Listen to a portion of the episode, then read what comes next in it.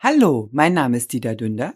Und mein Name ist Jens Henseleit. Wir sind Ihre Pflegeexperten aus Berlin und begrüßen Sie in unserem Pflegecafé.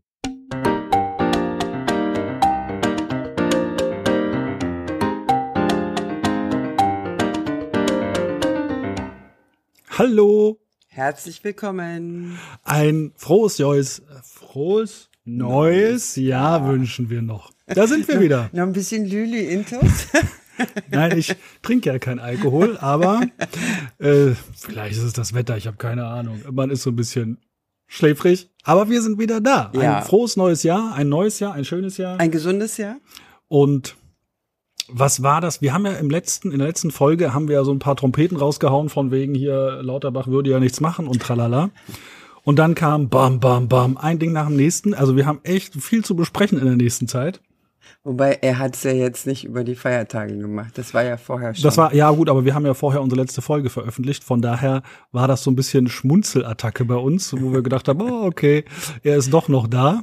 Ähm, von daher, also wir haben einiges zu besprechen. Heute, Verhinderungspflege. wir reden und müssen über die Verhinderungspflege reden. Warum? Verhinderungspflege ist ja einer der Leistungen, die angepackt wurde.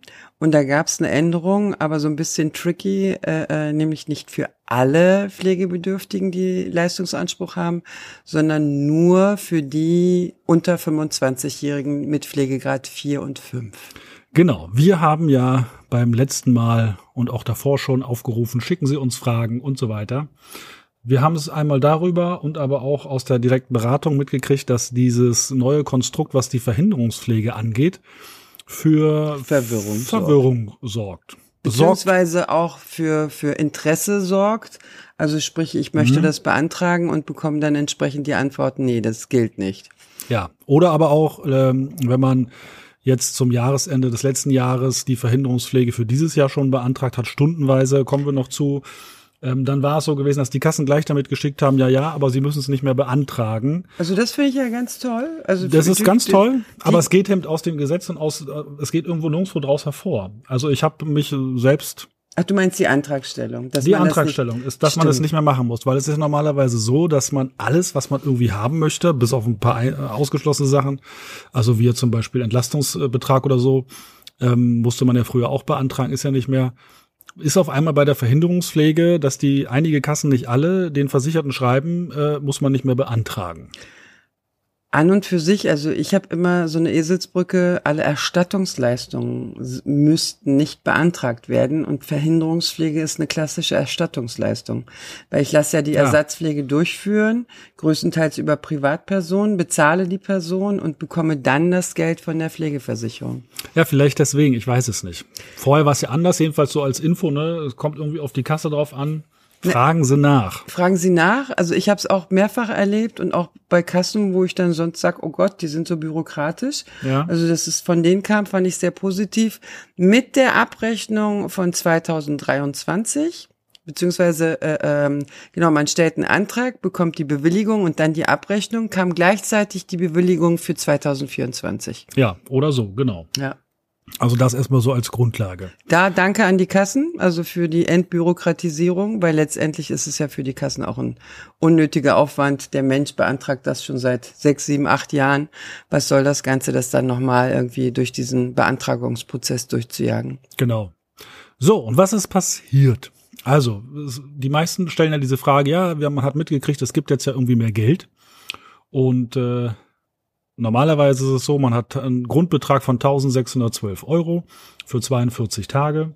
Und jetzt ist Folgendes passiert, dass man eben bei Kindern und jungen Erwachsenen, und das ist ganz wichtig, Kinder und junge Erwachsene bis zur Vollendung des 25. Lebensjahres, wenn Pflegegrad 4 und 5 vorliegt, also auch nicht Pflegegrad 1, 2, 3, sondern Pflegegrad 4 und 5, haben seit diesem Jahr, seit dem 1. Januar, ein sogenanntes Entlastungsbudget. Entlastungsbudget. Und dieses Entlastungsbudget, 3.386 Euro, das ist quasi. Das gab's ja vorher schon, aber nur auf die Kurzzeitpflege bezogen. Da ja, konnte man ja den Betrag der Kurzzeitpflege mit der Verhinderungspflege zusammenmixen, aber umgekehrt die Verhinderungspflege nur den Teilbetrag der Kurzzeitpflege. Und das hat zu Verwirrung gesorgt. Jetzt kann man, egal in welche Richtung, sowohl Kurzzeit als auch Verhinderungspflege, das Gesamtbudget in Anspruch nehmen. Aber wie gesagt, wie du schon sagtest, bis zum vollendeten 25. Lebensjahr, Pflegegrad 4 und 5, alle anderen noch nicht. Ja, jetzt bin ich auch verwirrt. Sie wahrscheinlich auch. Aber es ist genau so.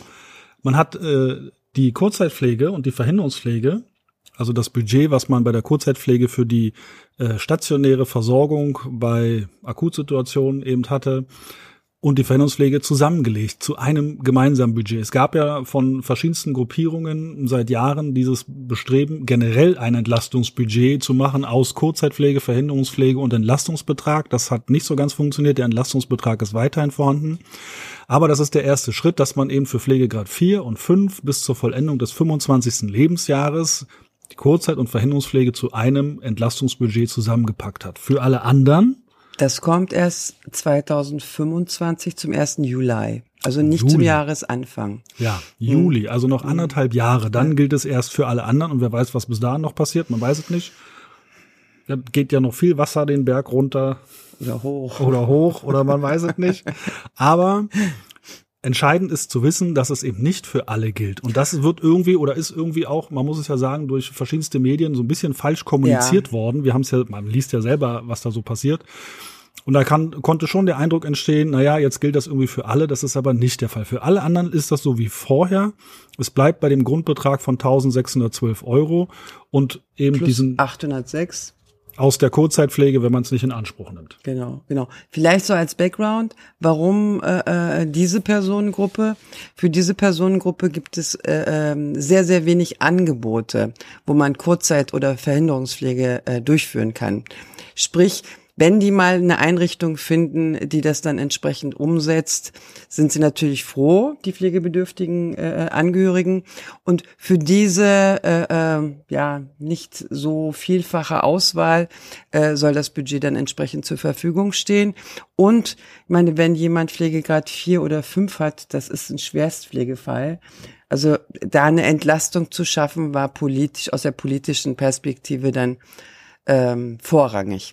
Und deswegen kommen die zuerst ran und alle anderen dann nächstes Jahr 2025 zum 1.7.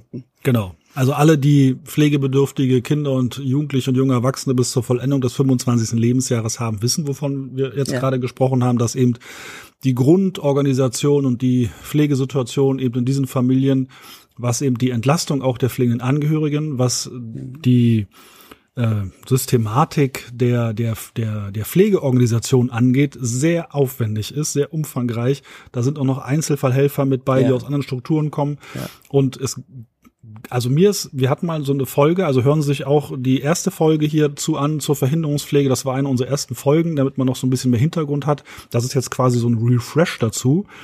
Da ist es nämlich so gewesen, da hatten wir drüber gesprochen, dass es, wenn jemand Angebote kennt, stationäre Angebote zur Kurzzeitpflege oder auch zur Tagespflege für, für Kinder und Jugendliche, soll er sich bitte melden. Ja. Es hat sich tatsächlich eine Person gemeldet, hat gesagt, ich kenne eine Einrichtung in Bayern war es, glaube ich, gewesen. Mhm. Eine einzige. Und wir recherchieren ja auch mhm. immer und immer wieder ja. und es gibt diesbezüglich keine Entlastungsangebote. Mhm. Es gibt hier in Berlin mittlerweile den tollen Verein Eine Pause e.V., die sich eben zusammengeschlossen haben und ähm, ein Entlastungsangebot in Form, ich glaube, ich muss jetzt lügen, Tagespflege oder Kurzzeitpflege in Berlin äh, auch äh, immobilienmäßig unterwegs sind. Eine-Pause.ev, ganz tolle Sache. Aber ansonsten gibt es da gar nichts. Ich kenne es aus meiner Kassenpraxis, dass äh, äh, statt Kurzzeitpflege öfter auch Hospize in Anspruch genommen wurden für die schwerstpflegebedürftigen Kinder, äh, ähm, wo die Kasse, wo wir dann als Kasse das dann entsprechend ähm, abgenickt haben, weil es einfach keine anderen Alternativen gibt oder gab oder wenig gab. Ja. Und da war eben der, die politische Intention, äh, also man muss natürlich auch sagen, was heißt hier freundliche politische Intention? Also im, im ersten Entwurf war ja das Entlastungsbudget drinne, dann in der zweiten Fassung. Ohne Antragstellung? Ohne Antragstellung. Ohne Und in der zweiten Fassung wurde es dann wieder rausgeschmissen. Ja, ja. Dann haben sich alle aufgeregt, dann wurde es wieder reingenommen, wo man sich auch denken kann, also wenn man jetzt sagt, die Politik war so nett gewesen, jein. Jein. Also ich finde das toll. Gerade die Angehörigen von pflegebedürftigen Kindern sind sehr, sehr stark unterwegs. Also die Ja, sind super, vernetzt. super vernetzt und die haben da entsprechend auch äh, Gehör gefunden ähm, für ja für den Missstand im Grunde genommen, in dem sie sich befinden.